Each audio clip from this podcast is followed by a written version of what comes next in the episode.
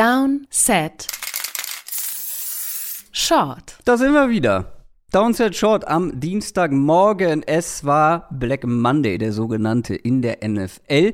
Aber wie wir ja in unserem Montag gestern schon vermutet haben, beziehungsweise Adrian hat das richtigerweise vermutet, ist gar nicht so viel passiert. Adrian, guten Morgen. Einen wunderschönen guten Morgen. Ähm, nicht viel passiert, aber es gab dann immerhin noch eine weitere Trainerentlassung und ich finde, die ist so, äh, ja, so markant, so ähm, groß, da kann man ruhig drüber reden und Downset Short zu machen. Ähm, die Arizona Cardinals haben Cliff Kingsbury entlassen.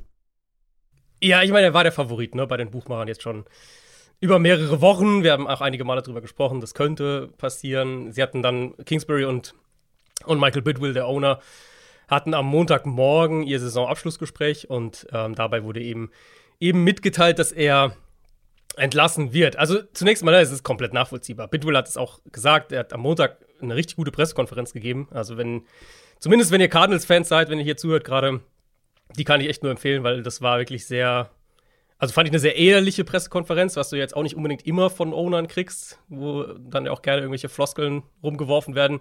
Ich hatte den Eindruck, das war eine sehr ehrliche Pressekonferenz und auch eine, die einiges an, an Insight geboten hat. Jetzt zum einen, wie diese wie diese Kingsbury-Ära zu Ende gegangen ist, aber auch eben, worauf er jetzt halt schaut und was er jetzt sucht. Und er hat es ja auch gesagt, menschlich und so sind sie super miteinander klargekommen. Ähm, Bidwell hat gesagt, Kingsbury in seinen Augen ist, ist, ist ja, ich meine, der ist jetzt, der kennt diese Organisation schon sehr lange. Er hat gesagt, er, hat, er kann sich an keinen Headcoach erinnern, der härter gearbeitet hätte als Kingsbury und solche Sachen. Aber die sportlichen Ergebnisse waren halt einfach nicht da. Und das hat meinen Standpunkt eigentlich ziemlich gut auch getroffen, weil ich glaube nach wie vor, dass Kingsbury ein guter Coach ist, der gut mit Spielern kommuniziert, der, glaube ich, auch ein sehr korrekter Typ ist. Aber ich glaube nicht, zumindest noch nicht, dass er ein guter NFL-Headcoach ist. Und ja. das hat diese Saison einfach klar unterstrichen, wo es eben ja auch dann darum ging, Widerstände zu überwinden in Form von sehr, sehr vielen Verletzungen. Die Cardinals hatten ligaweit wahrscheinlich Top 3, Top 5 die meisten Verletzungen. Ähm, die ganze Murray-Vertragsgeschichte in der Offseason du hast zwei Assistenzcoaches, die wegen Off-the-Field-Vorfällen entlassen wurden. Also es war, es war einfach sehr, sehr viel los und da hat man einfach gesehen, dass Kingsbury zum einen rein sportlich, halt auch schematisch dann irgendwo keine Antworten mehr gefunden hat, um die Defizite auszugleichen. Vor allem aber, und das fand ich wirklich fast noch eklatanter, hat man in meinen Augen gesehen, dass er noch nicht der Leader ist, den man in so einer Phase braucht, um zum einen ein NFL-Team eben auch durch diese Turbulenzen durchzusteuern und zum anderen aber eben auch dann irgendwo eine Teamkultur, was ein sehr vager Begriff irgendwo ist, das weiß ich auch, aber ich finde, man muss ihn manchmal anwenden, eine Teamkultur zu kreieren, in der intern Verantwortung übernommen wird, in der Fehler auch klar und deutlich angesprochen werden, in der Leute auch offen kritisiert werden. Und nach allem, was man hört, war das einfach nicht in dem Maße der Fall unter Kingsbury. Das, glaube ich, nötig ist, um in der NFL eben auch durch turbulente Zeiten zu kommen. Und turbulente Zeiten hast du eigentlich immer, hat jedes NFL-Team früher oder später. Und deswegen würde ich es auch weiter so stehen lassen. Ich glaube, dass Kingsbury ein guter Quarterbacks-Coach oder vielleicht auch Offensive Coordinator nächstes Jahr sein kann in der NFL.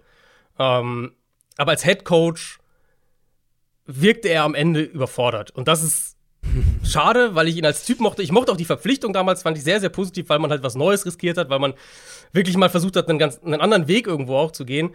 Ähm, und von Jahr 1 zu Jahr 2 und von Jahr 2 zu Jahr 3 gab es ja auch klare Fortschritte. Aber Jahr 3 war halt auch der klare Peak, also 20, die, die Vorsaison jetzt. Ähm, und diese Saison hat halt die Defizite, die er einfach als Head Coach, und das meine ich jetzt wirklich im Gesamtpaket, noch hat, ähm, die hat es einfach hervorgehoben und betont. Und ich glaube, das war dann irgendwo die logische Entscheidung, das jetzt zu machen. Ich muss ganz ehrlich sagen, ich hatte ein bisschen mehr ähm, erwartet von dir, dass du ihn etwas mehr verteidigst. Ähm, und hatte mir genau die Punkte eigentlich schon zurechtgelegt, die du jetzt alle schon genannt hast. Also gerade die, die Überforderung. Es wirkte einfach überfordert, mhm. vor allem jetzt in dieser Saison. Und ja, Verletzungen sind natürlich ein Thema, aber du hast den sportlichen Erfolg angesprochen. Und ich finde auch, unabhängig davon, wie viele Verletzte, also man muss immer gucken, wer sich und ne, wie lange jemand verletzt ist. Aber es gab ja ähm, also zum Start der Saison hatte man ja einen richtig guten Roster eigentlich. Ich habe noch mal, ich habe noch mal in unsere Prediction-Folge äh, gehört, geschaut, mhm. ähm, beziehungsweise in, mein, in meine durchgetippte Saison. Ich hatte die Cardinals mit 11 und 6 und ich weiß, dass es nicht dass es nicht äh, bold war, dass es nicht krass war, dass ich die mit 11 und 6 vielleicht einen Ticken zu hoch, ein, zwei Siege. Ja, also ich glaube, Win, Win Total over under war irgendwo bei 9, meine ja. ich. Also du wärst schon sozusagen über Markt gewesen, über, aber jetzt nicht genau. absurd. Also wenn man die, ich, ich glaube, ich hatte sogar die Cardinals mit 10 Siegen. Ähm, ja, bei ist, 10 gehe ich voll mit. So, genau, das war sozusagen keine unrealistische Prognose in ja. dem Fall, ja. Ja, und es ist 4 und 13. Klar, Kyler Murray hat sich irgendwann verletzt, aber auch als Kyler Murray noch fit war, war ja auch vor allem die Offense nicht mhm. gut. Und die Offense ja. ist ja nun mal sein Steckenpferd. Das ist sein Thema. Und die war nicht gut. Die ersten neun Wochen, ähm, als Kyler Murray fit war, ähm, war die Offense in Sachen Expected Points Added per Play auf ähm, irgendwo im unteren Drittel, Rang 22 mm, oder so mhm, müsste mm. das gewesen sein. Also ziemlich weit unten. Das ist einfach nicht gut genug. Und wenn du dir ja. anguckst, was die auch für, für Playmaker im Team haben, dann dann, also andere Teams wären neidisch.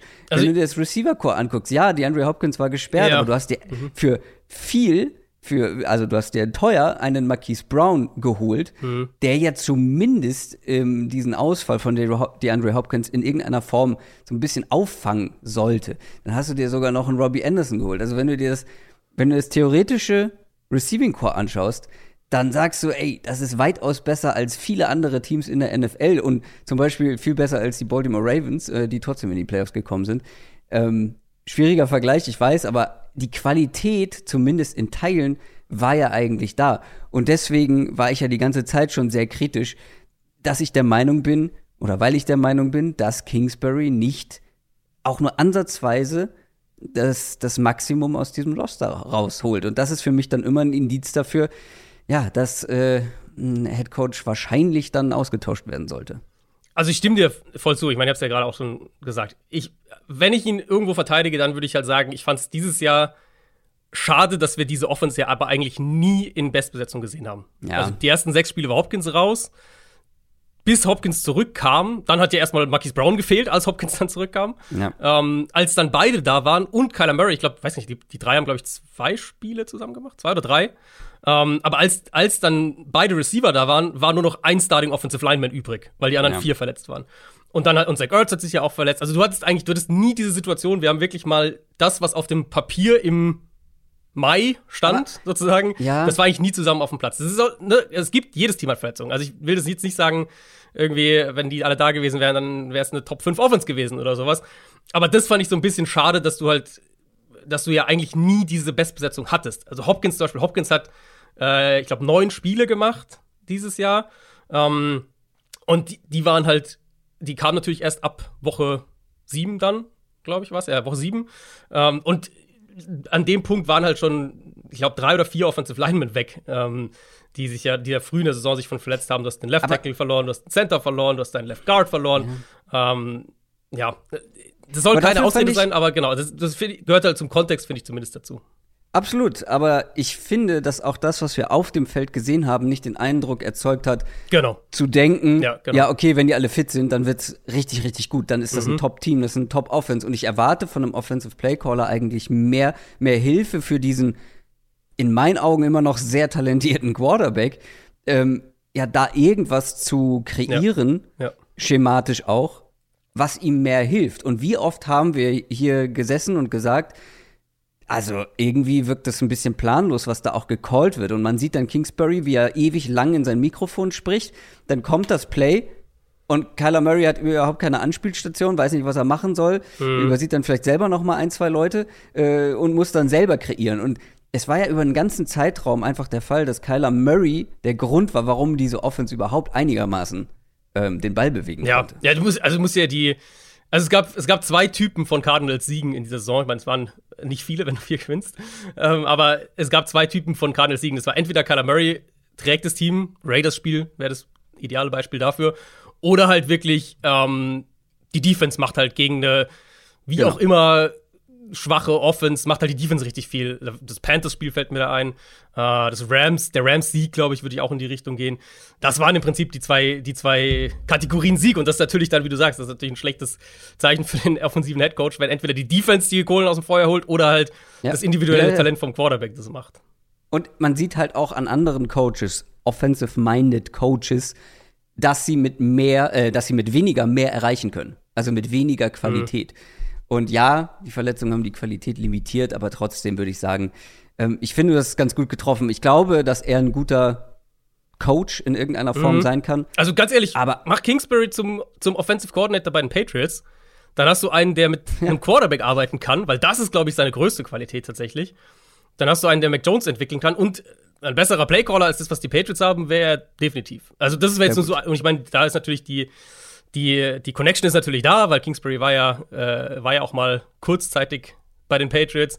Insofern, das, also ich glaube, es sollte für ihn Posten geben, wo er im Vergleich zum aktuellen Setup ja. ein Upgrade wäre. Deswegen glaube ich halt, er ist kein, kein schlechter Coach, er ist einfach noch kein Head Coach in der NFL. Nee, und ähm, da gehört einfach ein bisschen mehr zu. Und wie du auch schon angesprochen hast, das Ganze, was hinter den Kulissen in der Kabine passiert, der, der Umgang mit dem Team, mit, dem Spiel, mit den Spielern, ähm, das scheint alles noch nicht optimal zu verlaufen. Ja. Wie attraktiv dieser Posten ist, darüber sprechen wir am Ende der Folge mhm. noch. Lass uns noch eben über die Texans sprechen, hatten wir gestern ja schon mal erwähnt.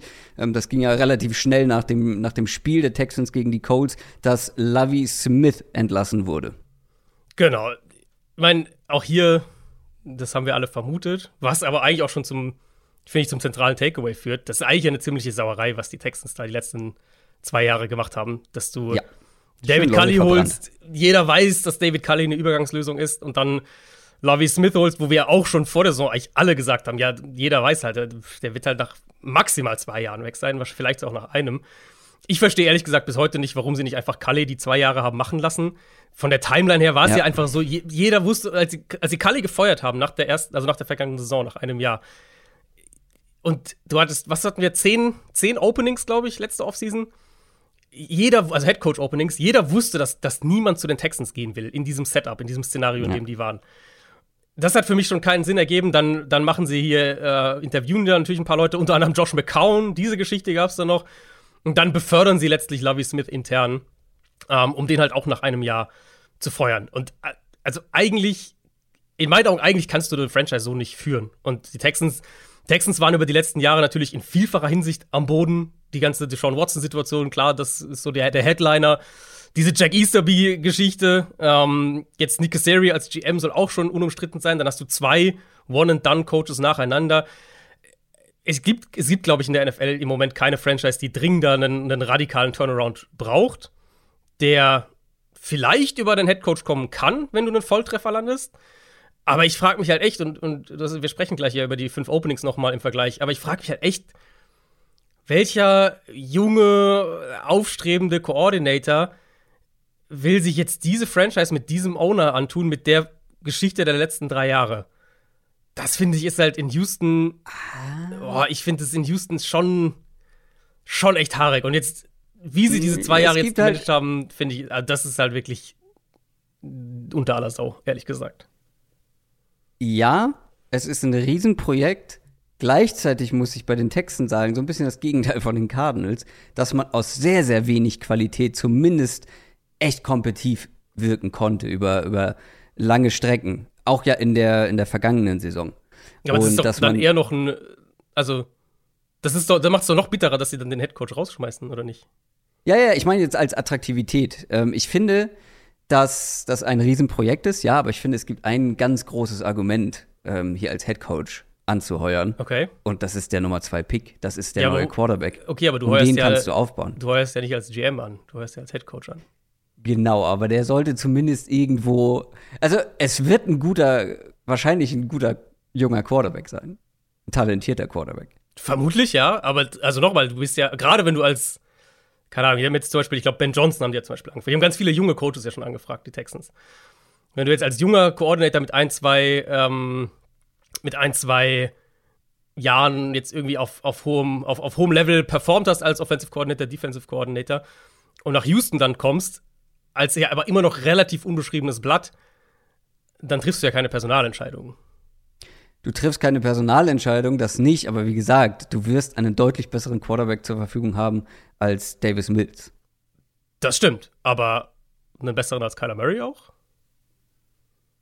Ich sage nicht, dass sie attraktiver sind als die Cardinals. Ach so, okay, ich dachte, weil du Nee, nee, nee, nee, nee. Okay. Ich wollte nur ein Gegenargument liefern, dass es mega unattraktiv ist, da hinzugehen. Nee, dann lass uns einfach die Cardinals mal, sind attraktiver. Lass uns einfach mal, lass uns doch einfach direkt, oder wolltest du noch was zu Lovie Smith äh, sagen?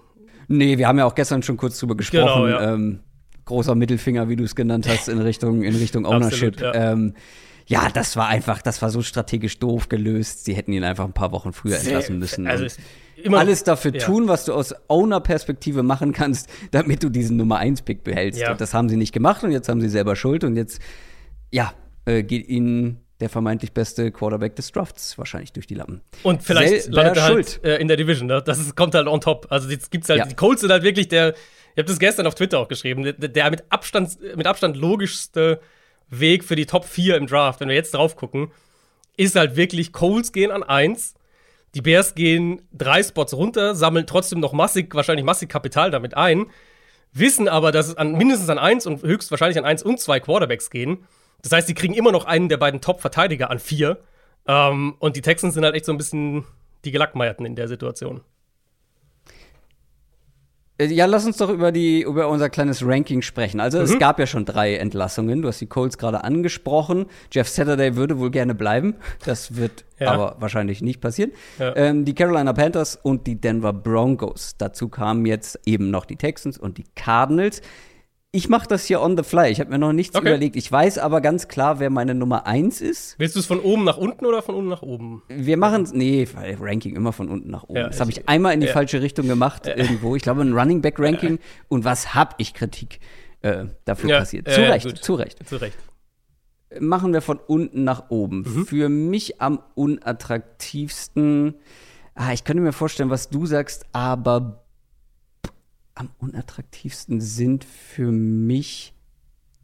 Ah, ich kann auch anfangen. Also ich habe mir ja, ein Ranking aufgeschrieben. Ich, ich, kann auch anfangen, wenn du willst. Warte, ich, ich muss das jetzt aufschreiben, sonst eier ich hier rum. Soll ich anfangen? Ja. Okay, äh, ich habe die Colts an 5. Für mich sind die Colts der unattraktivste Posten, weil wenn ich drauf, also es gibt ja mehrere Komponenten, wenn wir drauf gucken, was ist ein attraktiver Headcoach-Posten. Das eine ist natürlich der Kader. Wie weit weg ist der Kader? Wie wahrscheinlich ist es, dass du mit dem Kader was erreichen kannst?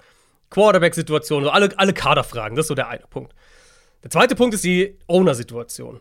Da hast du einen Owner, der den Eindruck vermittelt, zum einen, dass er, ähm, dass er wirklich auch gewinnen will, aber halt auch, dass er Stabilität mitbringt. Also, dass er, dass er für Stabilität sorgt, dass er halt nie keine Kur Kurzschlüsse, dass dann nicht, ähm, dass du nicht nach, nach irgendwie einem 2 und 4 Start vom Owner ins Büro zitiert wirst und, und äh, direkt irgendwie kurz vor der Entlassung stehst. So.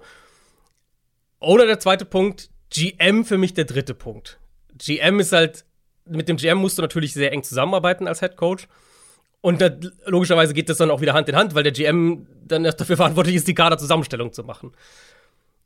Ich finde, von der Gesamtsituation her sind die Coles mit diesen drei Punkten der unattraktivste Spot, weil Owner, also Coles und Texans geben sich da für mich nicht viel, aber ich will beide nicht als, als meinen Owner haben, wenn ich Head Coach werde.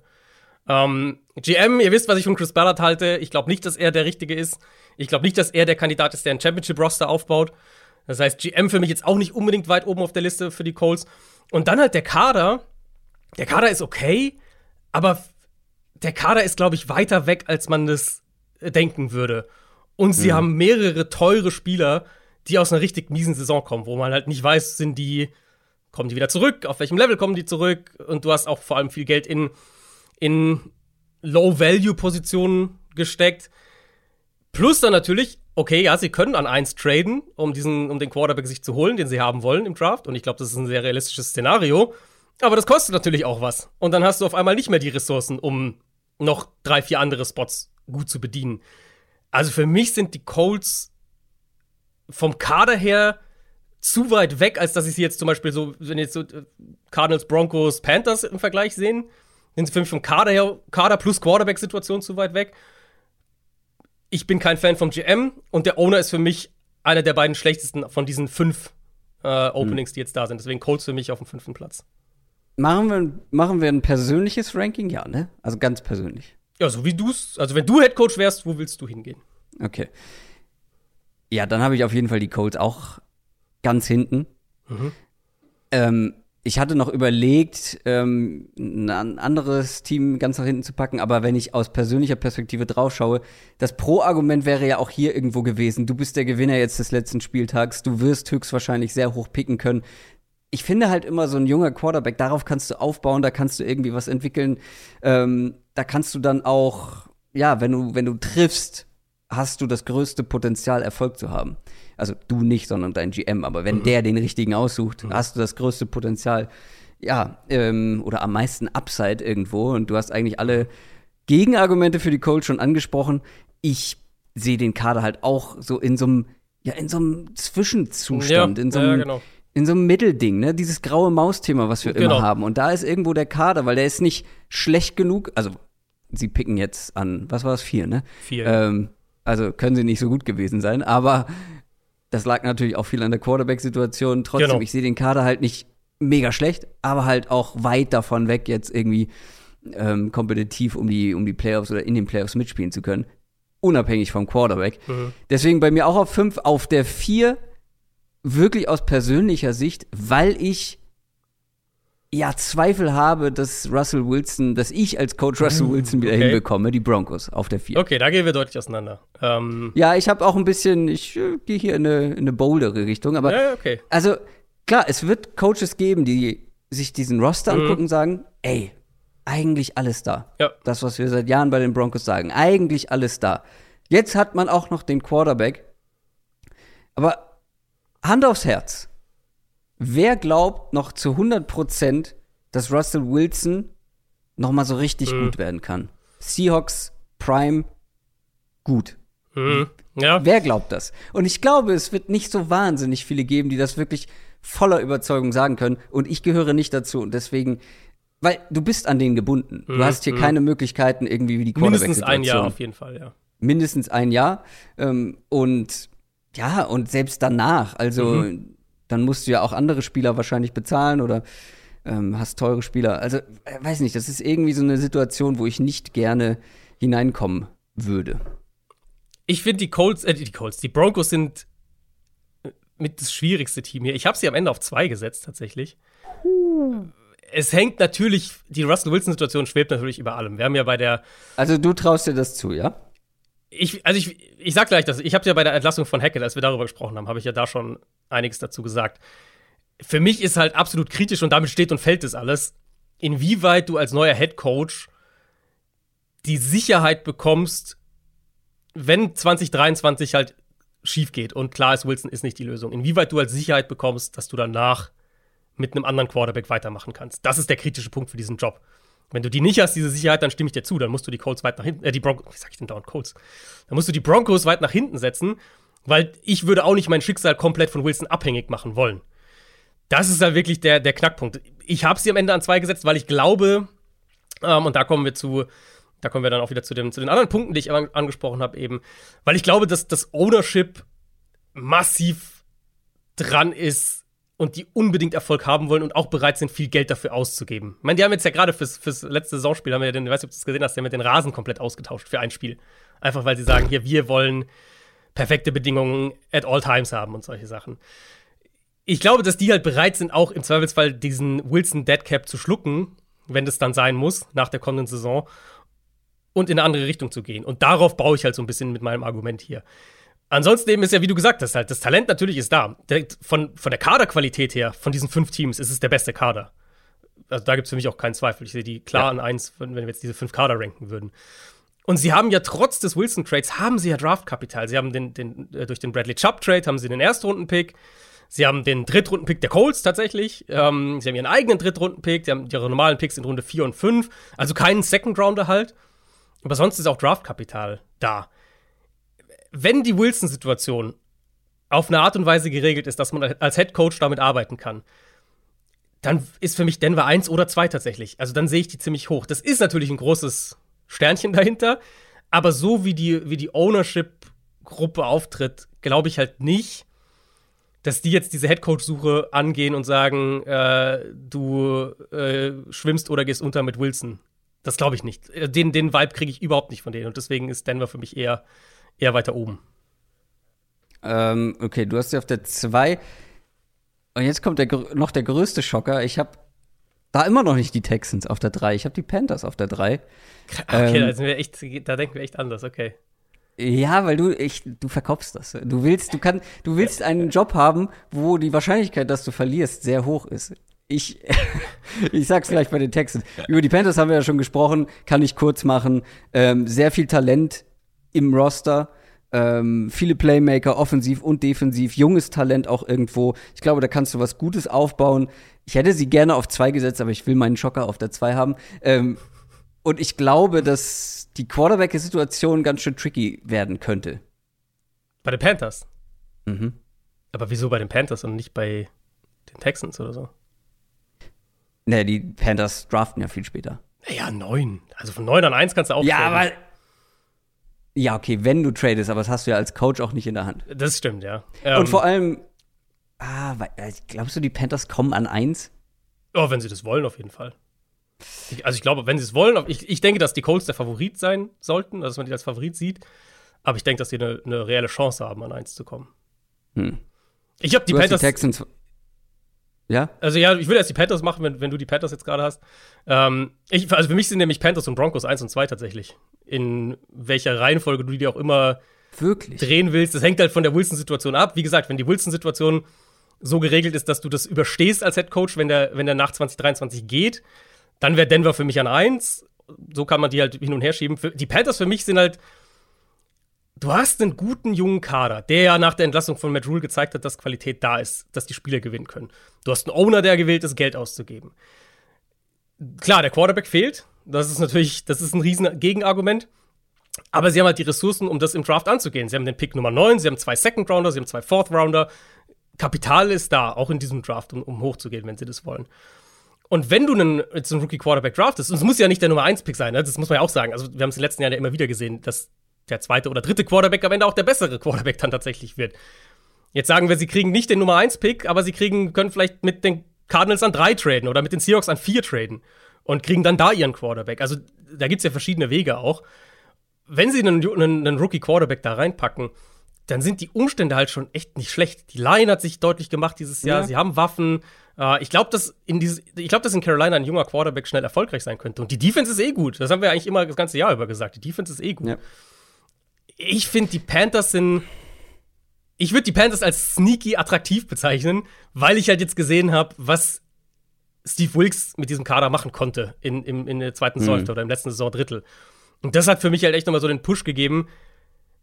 Du hast einerseits diese Luxus, ja, was ist Luxus, kein Luxus, du hast die Situation, dass du eben noch einen Quarterback auswählen kannst und gleichzeitig aber ist der Kader relativ weit. Und das kombiniert so ein bisschen für mich die, die Stärke des Broncos-Jobs mit der, mit dem, was einen Job wie Houston oder Indianapolis attraktiv macht. Wir hätten, wir hätten dieses Ranking in eine richtige Folge packen müssen. Äh, wir sprengen gleich sämtliche Ich Shortzeiten. auch, ja. Ähm, ich mach's kurz. Die Texans auf zwei, für mich einfach äh, low-hanging fruits irgendwo. Weil du kannst nicht verlieren, du draftest jetzt endlich mal hoch einen Quarterback ähm, und kannst mit dem was aufbauen. Und in meinen Augen ist das einfach ein Low-Risk-Move mit, mit reichlich Potenzial. Ja, Owner, GM, schwierig, okay. Aber als junger, aufstrebender Headcoach, ich finde den Spot trotzdem attraktiv, vor allem, weil ich gesehen habe, dass die Mannschaft, dass das Team ja irgendwo auch ein bisschen Talent noch ähm, dabei hat, ist jetzt nicht komplett lost unterwegs. Klar, der Rekord sieht anders aus, aber es waren einige Spiele, die sie auch hätten gewinnen können und wahrscheinlich gewonnen hätten, vor allem auch mit einem besseren Quarterback. Äh, die habe ich auf zwei und die Cardinals habe ich auf eins, einfach weil ich noch äh, sehr überzeugt bin von Kyler Murray und in meinen Augen wird Kyler Murray oder je nachdem, welchen Rookie-Quarterback man jetzt bei den Coles, bei den Panthers und bei den Texans dann irgendwie letztendlich hat. Aber jetzt gerade im Broncos-Cardinals-Vergleich habe ich Kyler Murray ähm, so viel höher, Ja. weil jünger, weil ich das Potenzial, das Talent äh, höher einstufe. Und ähm, auch in dem Roster steckt noch viel Talent. Ähm, deswegen für mich der attraktivste Spot. Ich habe die Cardinals dann an, an drei dementsprechend, logischerweise. Murray ist halt das, also Murray für mich wäre halt das stärkste, stärkste Argument auch. Ist halt die spannende Frage, wie Headcoach-Kandidaten andere das dann sehen. Ob Murray halt eher der, das absolute Pro-Argument ist oder halt eher das absolute Gegenargument, wenn sie halt sagen, ja, an Murray glaube ich nicht und jetzt bin ich für mehrere Jahre fix an den gebunden. Der Kader, finde ich, ist schon jetzt, also der Kader steht halt schon vor einem Umbruch ein Stück weit. Gerade Offensive Line, wahrscheinlich der Großteil der Starting Line muss ausgetauscht werden. Ähm, du hast den, Vertrag von Hopkins, der ein Thema wird. Hopkins hat einen Capit von, glaube 30 Millionen nächstes Jahr. Der wird, entweder, wird der, entweder wird der getradet oder umstrukturiert oder verlängert irgendwie. Ähm, es gibt junges Talent, vor allem in der Defense, um das du auch was aufbauen kannst. Und sie haben eben den Pick Nummer 3. Das ist natürlich auch ein Pfund. Also ein Pick, Pick Nummer 3 zu haben und du brauchst keinen Quarterback, ist natürlich eine absolute Luxussituation. Das finde ich auch richtig stark. Aber es sind halt so ein paar Ungewissheiten. Ich mag, also ich glaube, Ownership-mäßig sind die Cardinals ein guter Spot. GM-mäßig wissen wir es halt noch nicht. Das haben wir jetzt eben noch nicht gesagt bei der, bei der News für den Head Coach. Die Cardinals gehen ja einen kompletten Neustart an. Uh, Steve Keim, der jetzt schon seit einigen Wochen nicht mehr beim Team war, wegen einer Krankheitssituation, der wird nicht zurückkehren. Es wird einen neuen GM geben. Da haben sie auch mehrere externe Kandidaten schon, schon angefragt. Also ich glaube, die, die Tendenz in meinen Augen geht eher in Richtung externer Kandidaten mittlerweile. Das heißt, ist aber natürlich auch eine, das wissen wir noch einfach noch nicht, wer hier der GM wird und wie, wie das funktioniert. Also das ist so ein bisschen noch eine Ungewissheit. Plus natürlich, wir müssen halt davon ausgehen, dass Murray in der kommenden Saison mehrere Wochen noch fehlen wird. Ich könnte mir vorstellen, dass er die ersten vier, fünf Wochen verpasst. Das heißt, 2023 könnte halt echt so ein bisschen ein Übergangsjahr sein, was die, den Job, finde ich, so auch noch mal so ein bisschen unattraktiver macht. Ja, das ist halt so in der Summe für mich an drei ähm, mit halt dem Clan Pro Ressourcen, Draft, Kapital plus Cap Space und Kyler Murray. Das sind halt die, die in meinen Augen die Verkaufsargumente für den Job. Und Texans eben, ich habe es mir so aufgeschrieben bei den Texans, äh, die habe ich dann an vier dementsprechend. Wenn es ein GM-Posten-Ranking wäre, dann hätte ich die Texans wahrscheinlich an eins. Oder, oder zumindest sehr weit oben. Mit ihren, die haben sechs Picks in der Top 101 dieses Jahr im Draft, darunter 2, 12, 33 und 65.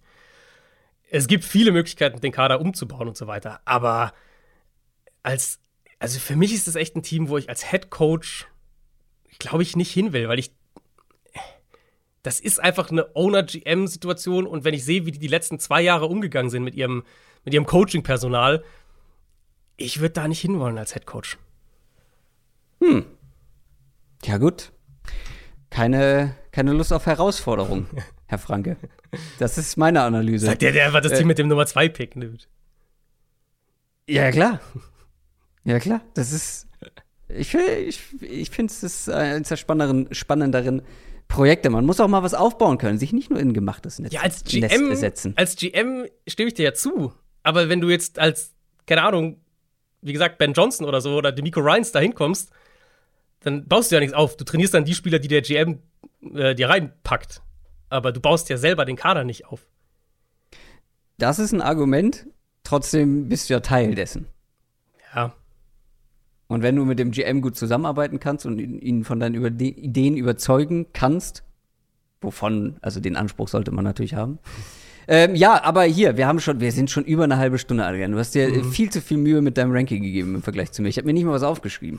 naja, äh, es könnten jetzt aber noch ein paar Openings stattfinden um das Ganze abzuschließen. Mhm. Denn du hast es ja gestern schon mal erzählt, es gab eine Regeländerung. Also genau. es ist nicht mehr ganz so viel Druck auf diesem Black Monday. Genau. Es könnte sogar vielleicht noch ein Playoff-Team-Coach entlassen. Genau. Also Ungewöhnlich wäre das, aber ja, nicht undenkbar. Ja, ich meine, haben wir auch schon gesehen in den vergangenen Jahren, ähm, dass, dass Teams dann auch ihren Coach schon nach den Playoffs rausschmeißen. Aber generell mit dieser neuen Zeitregel eben, wie gesagt, gestern schon ein bisschen drüber gesprochen, dass du eben sowieso Teams, beziehungsweise Kandidaten, die bei anderen Teams angestellt sind, frühestens drei Tage eben nach dem Woche 18 Spiel des betreffenden Teams anfragen kannst. Also sprich, äh, das darf dann sozusagen erst, also beziehungsweise Interviews mit denen erst führen darfst, das darf dann erst ab Mittwoch passieren. Und Kandidaten eben von Teams, die in der Wildcard-Runde spielen, dürfen erst dann nach der Wildcard-Runde interviewt werden. Und In-Person-Interviews, die ja sowieso kritisch sind, also ohne ein In-Person-Interview wird, glaube ich, kein Head Coach verpflichtet. Die sind sowieso generell erst alle nach der Wildcard-Runde erlaubt. Also die, das heißt, nächste Woche wird es erst so richtig heiß laufen. Was natürlich auch so ein bisschen für Teams die, die, den, den Schedule so ein bisschen lockerer macht. Du kannst jetzt eher sagen, wir müssen nicht am Black Monday direkt, wir können auch am Mittwoch oder Donnerstag unseren Coach feuern. Wenn zum Beispiel ein Team wie Washington das jetzt noch sagen würde, ja, wir, wir sind noch in der Überlegung, ob wir mit Ron Rivera weitermachen wollen oder nicht. Es gibt jetzt nicht unbedingt den absoluten Zeitdruck, dass du das direkt nach der Saison machen musst. Und es kann eben heißen, dass ein Team, das in der Wildcard-Runde böse baden geht, dann noch die Reißleine zieht und eben nicht dann sofort, weil das war ja früher eben so, dass du dann schon einen krassen Nachteil gegenüber allen anderen Teams bist, die schon seit einer Woche Coach, Headcoach-Kandidaten interviewen. Das ist jetzt nicht mehr so. Das heißt, wenn ein Team wie zum Beispiel die Dallas Cowboys, bei denen das ja immer wieder mal berichtet wird, wenn die jetzt total gegen die Bucks auf die Nase kriegen und Jerry Jones dann doch sagt, ich will äh, Mike McCarthy raus, ich will Sean Payton oder so, das ist jetzt eher noch denkbar. Also das könnte jetzt eher passieren. Ihr werdet es bei uns erfahren und zwar dann in den News am Donnerstag, falls ich noch was tun sollte. Das war's für heute. Das war ein Downset Short. Wir hören uns am Donnerstag wieder. Macht's gut. Tschüss. Ciao, ciao.